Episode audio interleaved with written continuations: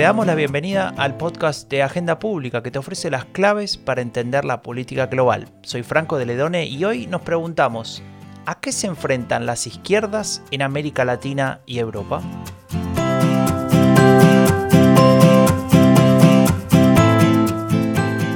El problema de la izquierda en la historia de la humanidad es la desgracia de no poder mantener la unidad. Tener bien claro cuál es el adversario principal y no dejarse confundir y transformar en principal la diferencia ocasional que se puede tener. División, peleas, recelos. El problema de la izquierda que describe el expresidente uruguayo José Mujica es el talón de Aquiles de las fuerzas que se ubican en ese espacio del espectro político. Pero ¿sucede lo mismo en cada lugar? ¿En América Latina, en Europa? ¿Son las mismas izquierdas? ¿Es el mismo progresismo?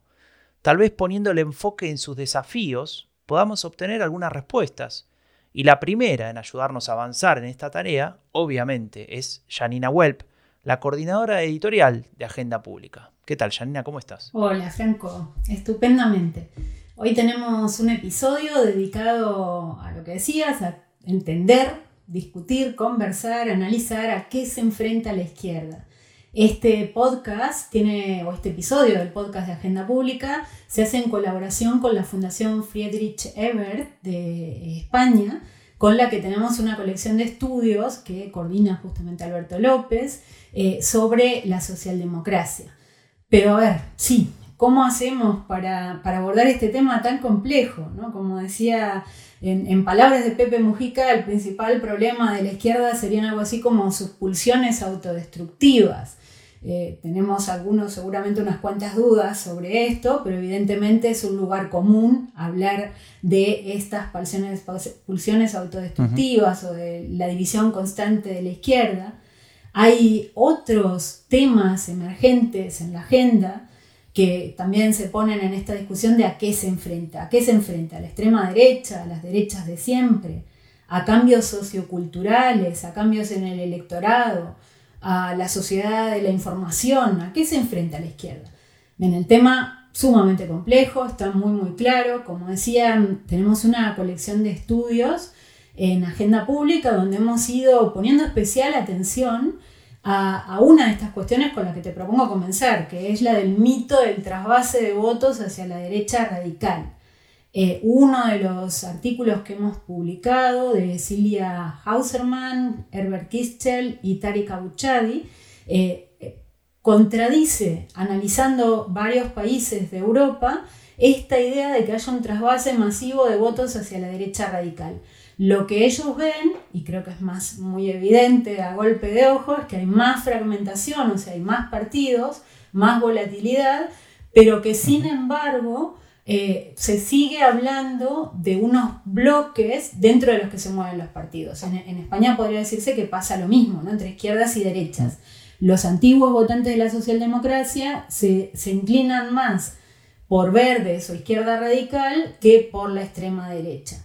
Eh, algo semejante decía Delia Solinger en su análisis de Suiza, donde señalaba también una dimensión nueva para el análisis de los clivaches electorales, que es la dimensión abierto-cerrado, que podría traducirse también como cosmopolita nacionalista. Entonces, bueno, vemos para comenzar por esta variable que, que, las cosas son bastante más complejas, que hay cambios, clarísimamente, hay más partidos, hay más oferta, eh, hay, un debate de cambios culturales también, los medios de comunicación, etcétera, etcétera, eh, que, dejan abierta la cuestión de hasta qué punto podemos hablar de tendencias generales y hasta qué punto podemos meternos y analizar casos y encontrar particularidades que escapen a estas tendencias generales, lo que vale tanto para países como para regiones. Eh, entonces te propongo, Franco, que comencemos por preguntarle a uno de nuestros invitados de hoy, a Pau Mariclose por esta cuestión para el caso de España. Mariclose es presidente de la Comisión de Exteriores del Congreso de Diputados de España y profesor de Sociología en la Universidad de Zaragoza. A él le preguntamos, se habla mucho de la pérdida de apoyo de la socialdemocracia en Europa. Algunos estudios sugieren que la socialdemocracia pierde apoyos de las clases bajas por derecha, que se irían a los ultranacionalistas o la extrema derecha y por la izquierda hacia de sectores progresistas que se irían hacia partidos verdes. En España, ¿qué pasa con estas tendencias que parecen ser un poco menos relevantes? Nos decía lo siguiente. En España la pérdida de apoyos del PSOE se produce desde apenas hace una década.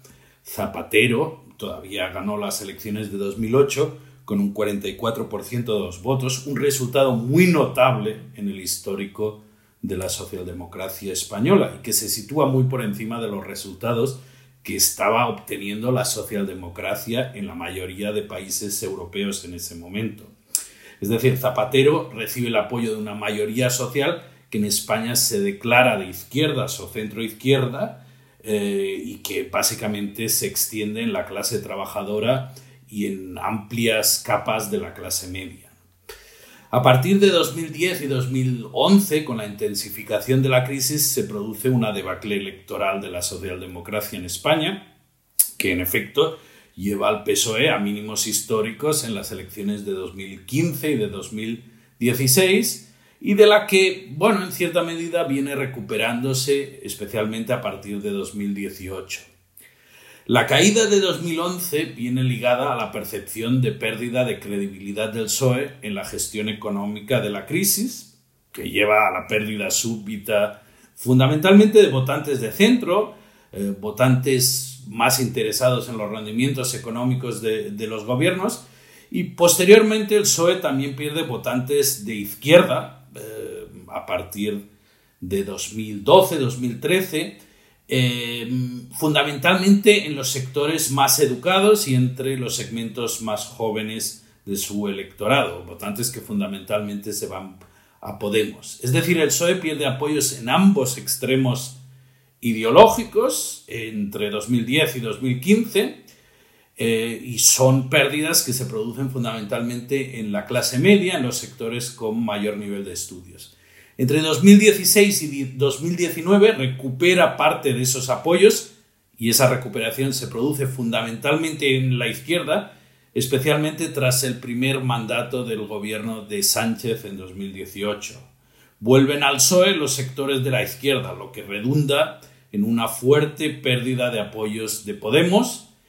El PSOE ha tenido más dificultades para recuperar un voto de centro entre las clases medias, gerenciales y menos menos ideologizadas. Es decir, en definitiva, en España no se percibe un desvanecimiento de las lealtades ideológicas, las clases trabajadoras siguen sintiéndose de izquierdas y las clases altas de derechas. La balanza se decanta a un lado o a otro en cada elección en función de los posicionamientos de distintas franjas de la clase media y de grupos cuyo anclaje de clase todavía no se ha conformado de forma definitiva como los jóvenes en situaciones más precarias y cuyas afinidades son mucho más volátiles. Muy bien, escuchábamos a Pau Mariclose eh, que nos explicaba qué pasaba en España o qué pasa en España, qué pasa con el, Partido Socialista Obrero Español y es eh, bastante interesante si lo ponemos en perspectiva y lo comparamos. Por ejemplo, pensamos eh, compararlo con el caso uruguayo, ¿no?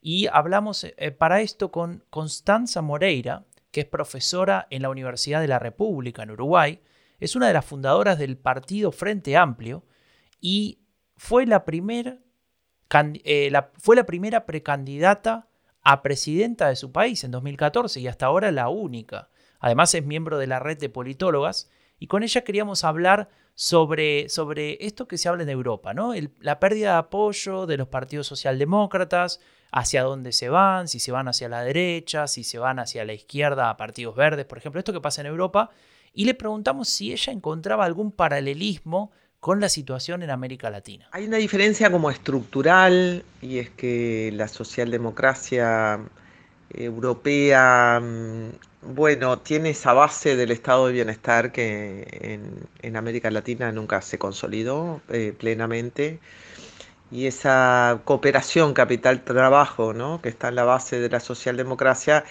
eh, está relacionada con el fortalecimiento a su vez de los movimientos obreros a, inicios del siglo XX. Entonces esa ecuación capital-trabajo mm, es administrada políticamente en una clave que en América Latina no se da, la desigualdad es muy grande recién con los gobiernos progresistas o de izquierda y con algunas excepciones en Argentina, México, en, en, Uruguay en los años 50 y 60. Aquí los derechos de los trabajadores nunca han sido asegurados. La conquista eh, por los derechos sociales es eh, de estas últimas décadas. Aporta, aporta mucho lo que nos está comentando Constanza Moreira porque justamente pone el, el, núcleo duro de las diferencias que se van a encontrar en la conformación de las socialdemocracias en América Latina y en Europa.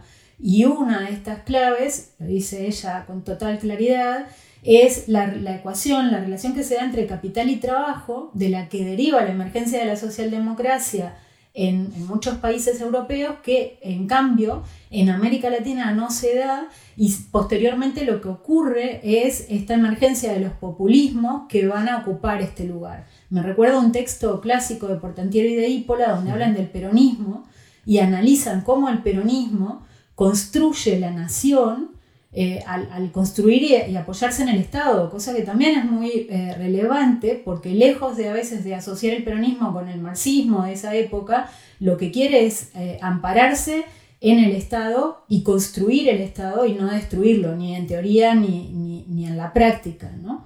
Pero ahora sigamos escuchando a Constanza Moreira que profundiza un poco más en este tema. Creo que la escasa consolidación del Estado, la altísima desigualdad, la debilidad del movimiento de trabajadores y el resurgimiento de otros clivajes políticamente relevantes como eh, los pueblos originarios eh, o el indigenismo, las mujeres, configuran una política distinta eh, y entonces la desilusión que se produce con la socialdemocracia en Europa em, creo que no tiene nada que ver con el debilitamiento de los partidos eh, de izquierda mm, o, los partidos progresistas en América Latina. No tiene que ver porque el debilitamiento se produce por otras cosas. Obviamente, al igual que en la socialdemocracia, estos partidos progresistas pueden haber cedido y mucho al capital.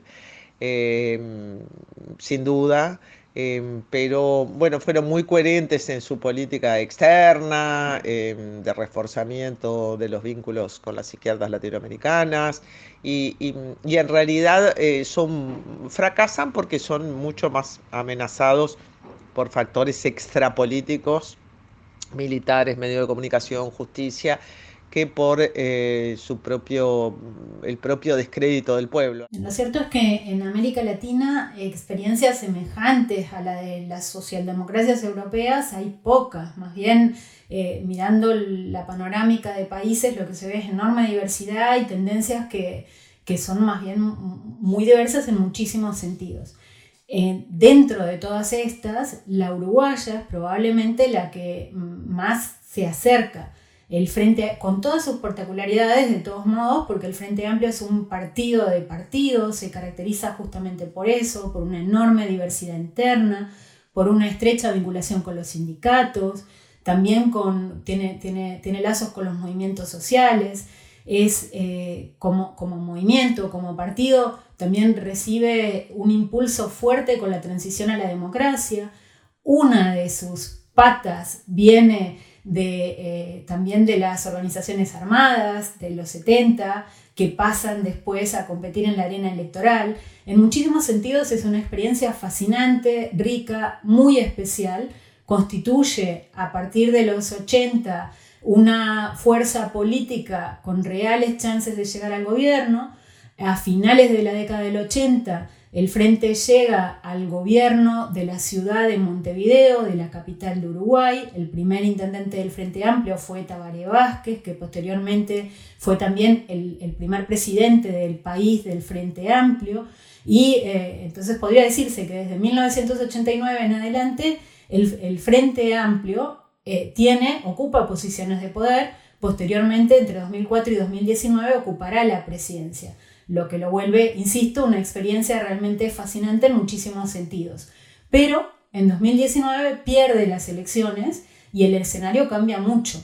Por esto le preguntamos a Constanza Moreira si lo que vive el frente es eh, una crisis o es no más que un típico escenario democrático de alternancia donde les tocaba abandonar el poder por un tiempo. Su lectura es la siguiente.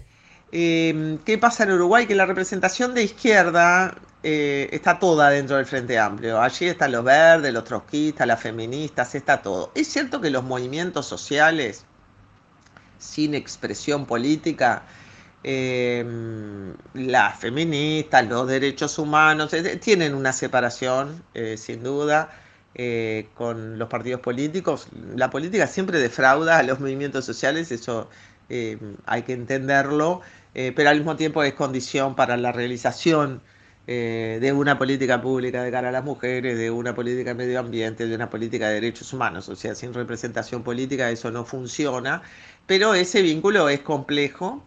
Eh, y el Frente Amplio ha, ha perdido apoyos, sin duda.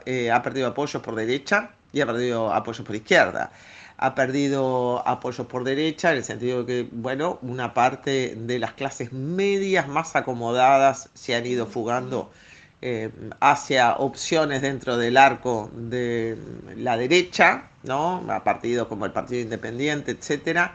Hago esta marca de clase porque me parece importante y luego eh, lo que nosotros le llamamos el interior del país, que es desierto, eh, sin grandes ciudades y donde el peso imaginario de lo rural sigue existiendo, allí hay fugas hacia los sectores nacionalistas de derecha, cabildo abierto, etc. O sea que sí, ha, perdido por, las, por las dos puntas, digamos, ha perdido hacia la derecha y luego también ha perdido, pero muy poco, hacia pequeños partidos de izquierda que tuvieron alguna buena hora hace eh, cinco años, pero hoy tienen una expresión electoral muy mínima. Así que lo que se perdió, se perdió hacia la derecha. Lo que nos cuenta Constanza Moreira nos deja claro eh, em, cuál es la situación en Uruguay, pero ahora volvamos a España porque le preguntamos a Pau Mariclose eh, qué piensa él sobre lo que tiene que ocupar el centro en la agenda socialdemócrata, ¿no? cuáles son los desafíos, no solamente en España tal vez, sino también incluso en Europa. Vamos a ver lo que nos decía. El centro de la agenda socialdemócrata debe ser, como siempre, la justicia social. La socialdemocracia no se puede permitir renunciar a su santo y seña histórica. Esto tendría probablemente unos costes de reputación demasiado grandes eh, que los partidos políticos terminarían pagando.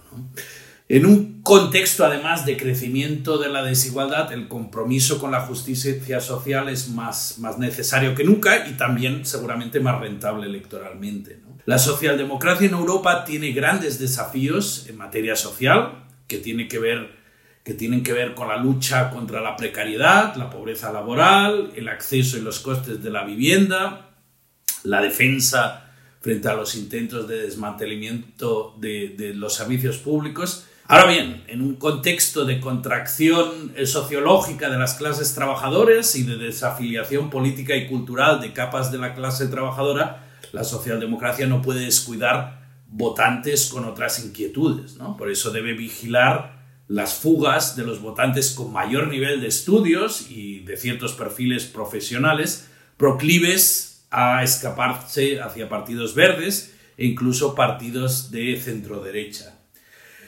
En ese sentido, la socialdemocracia tiene el reto de articular una gran coalición roja, morada, verde, donde junto a los temas de justicia social que sigue abanderando con eficacia, pueda atraer votantes feministas y votantes preocupados por el cambio climático, que no se sientan alejados de la socialdemocracia por las apuestas que esta hace por una fiscalidad justa y un gasto social elevado.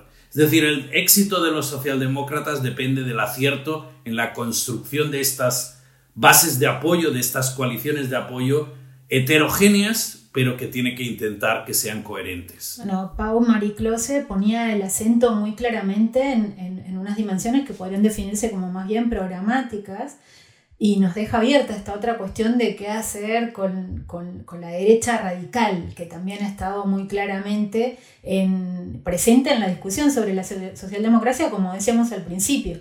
Eh, relevante también porque veíamos que muchos estudios europeos están diciendo, contradiciendo presupuestos anteriores, que los votos de la socialdemocracia no se estarían decantando tan masivamente, sino solo marginalmente, hacia partidos radicales.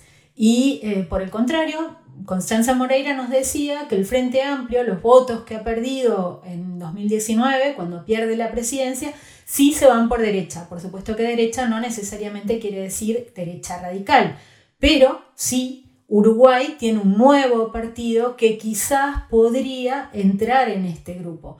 Eh, le preguntamos esto justamente a Constanza Moreira. ¿Puede considerarse a Cabildo Abierto una expresión de las corrientes de la derecha radical?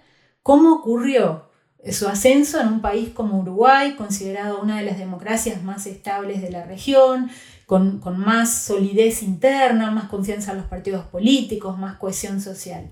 Eh, y también, ¿qué debe hacer la izquierda? ¿Debe hacer una autocrítica en relación a esta polarización que se ha generado? Cabildo Abierto es una expresión de las corrientes de la derecha radical. Su ascenso está muy ligado a la familia militar, y como los militares son muchos en el Uruguay, el Uruguay es un país que tiene una cantidad de militares per cápita muy, muy alto, eh, ha tenido su apoyo en la familia militar, pero también ha tenido su apoyo en Em, sectores pobres del, interior del país, eh, con un discurso de la patria nacionalista, popular, integrista, ¿no? muy católico. Todo el catolicismo ortodoxo se fue con él, eh, digamos. Em, también tiene esa capacidad de representación la familia militar, la familia rural y el catolicismo más ortodoxo que siempre estuvo muy atemperado, especialmente en el Partido Nacional, aunque hay catolicismo ortodoxo dentro del Partido Colorado, pero eso como que se lo llevó Manini. Y Manini juega a, esa derecha nacionalista y popular que, que, causa tanta confusión, que causa tanta confusión, porque bueno, de la misma manera que eh, sus eh, representantes son este, los más eh, encendidos contra la ideología de género y de defensa de la familia y de la patria, algunas veces vota algunas cosas en el Parlamento, digamos, a, a favor de la industria nacional y allí se une con la izquierda, etcétera. Al, escuchar a Constanza Moreira y su descripción de Manini Ríos, este perfil nacionalista en lo económico, conservador, etcétera, etcétera, Franco, me, acordaba un poco de nuestro episodio anterior, este, donde nos preguntamos sobre si la derecha se volvió libertaria, porque Manini Ríos parecería estar más lejos de estas opciones del libertarismo que, que discutimos en el episodio anterior eh, y a la, a la, que sí se estarían aproximando algunos otros líderes, tanto en América Latina como en Europa, pero que tienen en Isabel Díaz Ayuso en este momento un curioso representante proviniendo de un partido que más bien se puede definir como de derecha tradicional. Nueve consejerías para desarrollar el proyecto refrendado por las urnas que tiene como pilar básico la rebaja de impuestos mayor de la historia de la Comunidad de Madrid que presentaremos este otoño y junto al presupuesto de 2020. Mayor rebaja de impuestos de la historia de la Comunidad de Madrid. Aplausos.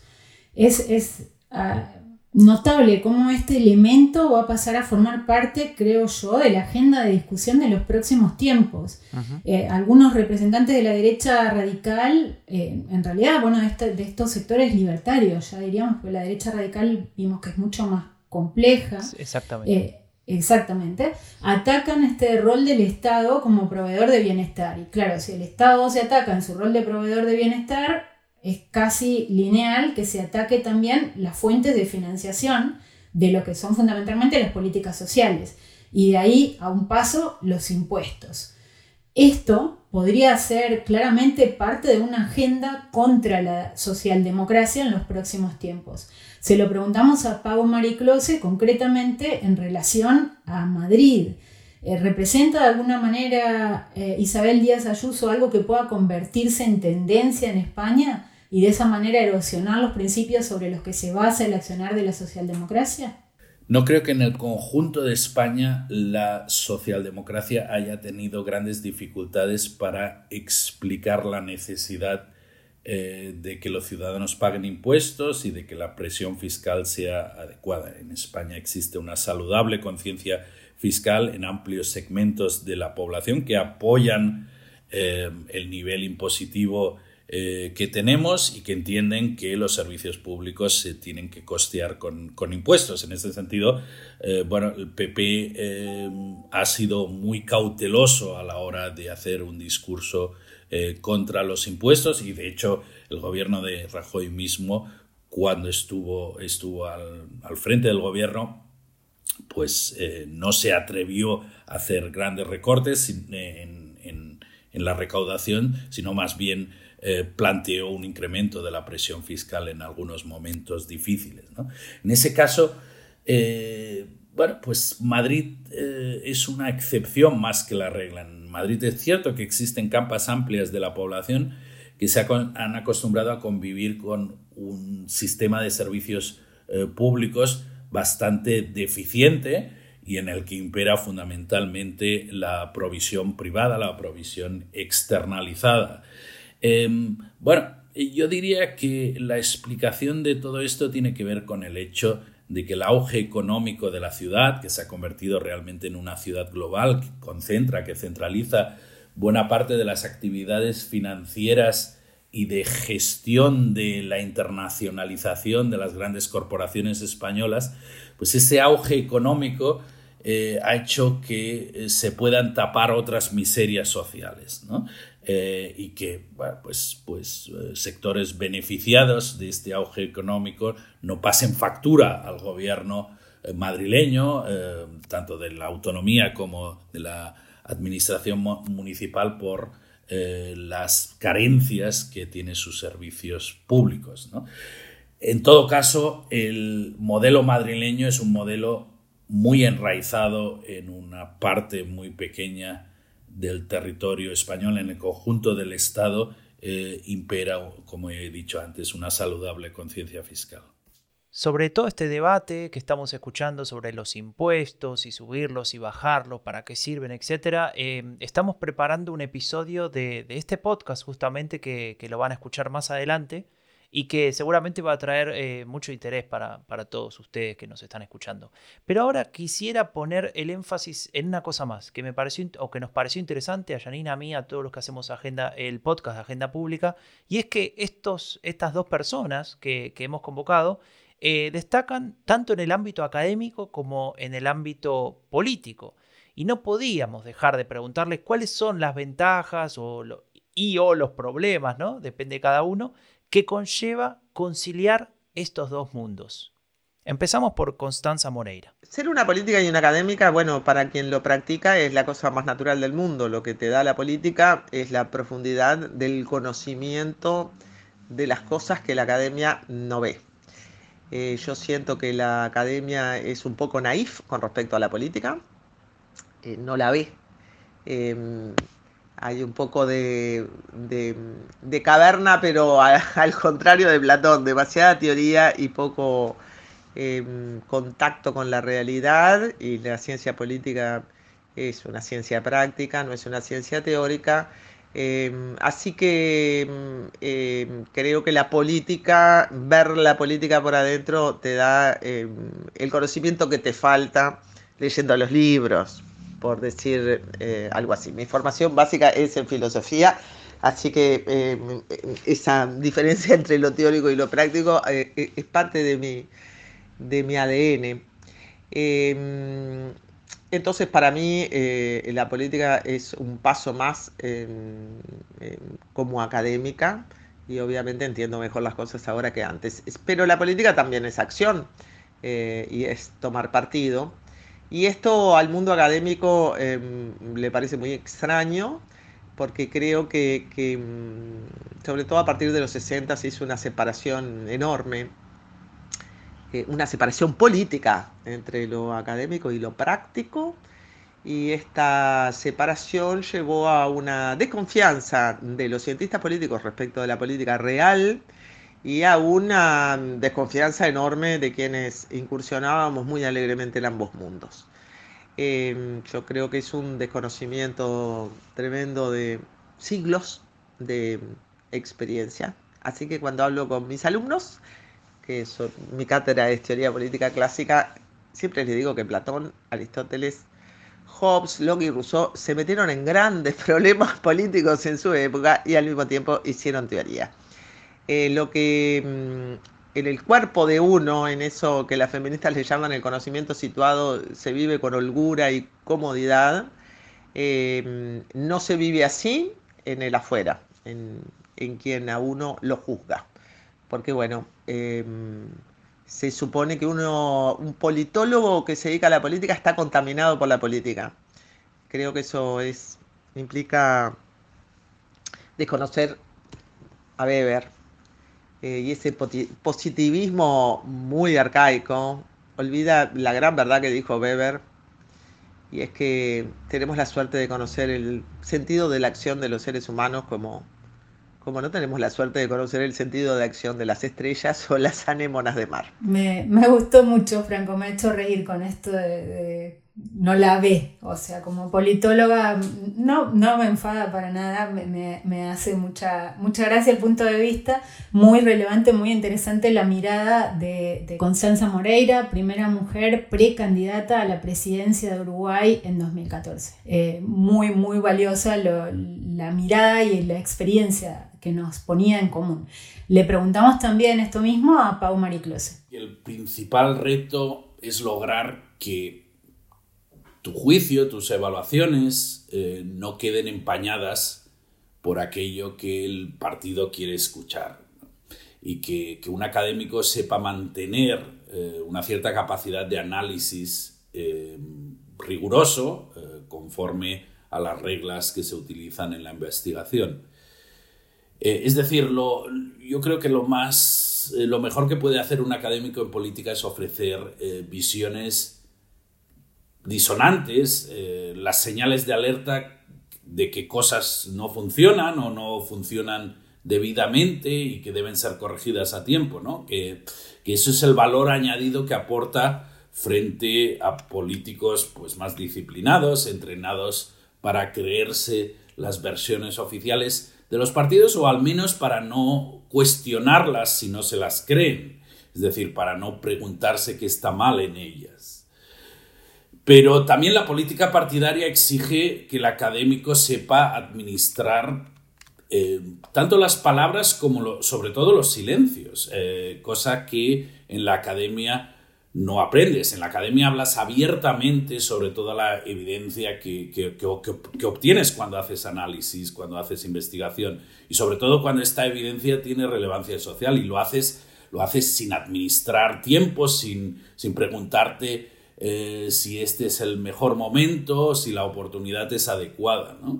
En la política tienes que hacer muchos ejercicios de contención, muchos ejercicios incluso de distracción para no, no, hablar de manera desinhibida. Debes, debes, debes cobrar conciencia de que eh, hay mucho en juego y que eso que está en juego muchas veces trasciende tu interés estrictamente personal o el del circuito pequeño de eh, personas con las que, que colaboras, cosa que, en la academia sería diferente. ¿no? Y eso es fácil olvidarlo cuando no has trabajado antes, digamos, conforme a los códigos que imperan eh, en política. Muy bien, y con, con, estas reflexiones de Constanza Moreira, profesora de la Universidad de la República en Uruguay, una de las fundadoras del Partido Frente Amplio, y de Pau Mariclose, presidente de la Comisión de Exteriores del Congreso de Diputados de España y profesor de sociología en UNISAR, le vamos dando cierre a este episodio. Janina,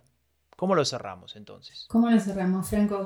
creo que tenemos que hacer una mención, por lo menos rápida, a, que no hemos definido, no nos hemos interesado en absoluto por definir qué es izquierda, centroizquierda, socialdemocracia y derecha como contracara. Eh, y en parte por explicarlo a quienes nos estén escuchando, porque hemos partido de la base de la autodefinición. Las dos personas que, entrevistamos se autodefinen como representantes de la socialdemocracia, la izquierda o centroizquierda. Eh, a partir de ahí, creo que lo que nos han comentado deja unas cuantas cosas sobre la mesa.